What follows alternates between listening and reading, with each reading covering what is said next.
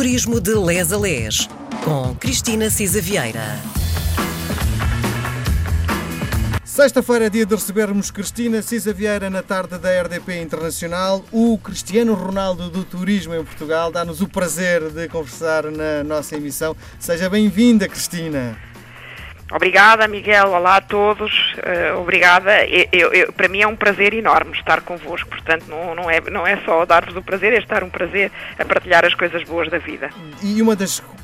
Eh, nós trabalhamos já há nove meses e um, eu admiro a sua profissão porque a Cristina, uh, muito provavelmente para falar das coisas que nós uh, conversamos todas as semanas, já visitou, conhece já teve o prazer uh, da experiência, o que para nós é. Eu adorava ter metade uh, do seu conhecimento, porque lá esteve, passou pela experiência, não é?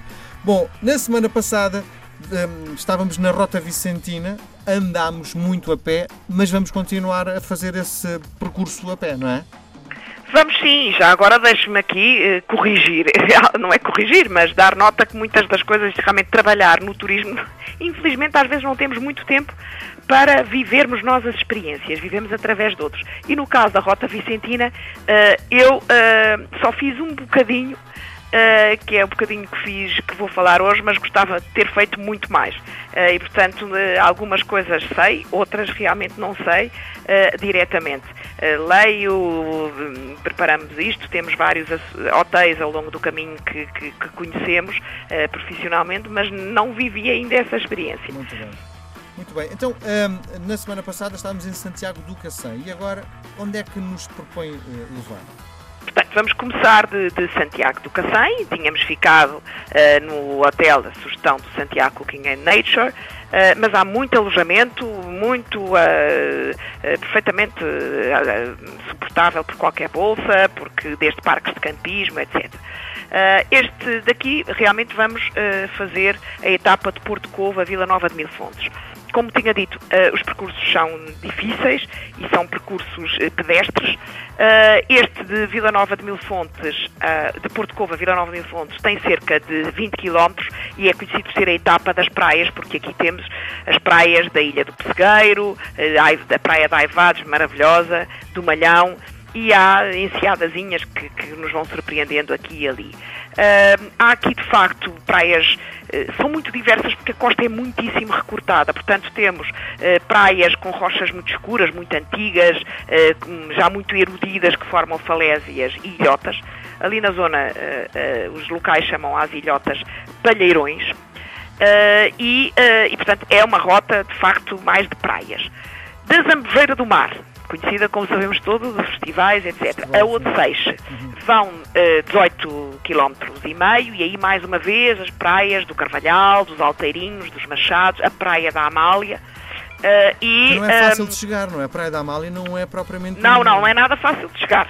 Olha, é das tais que também uh, tem realmente que ter muita perna Sim. para subir e descer. Uh, é de facto ali um tesouro escondido.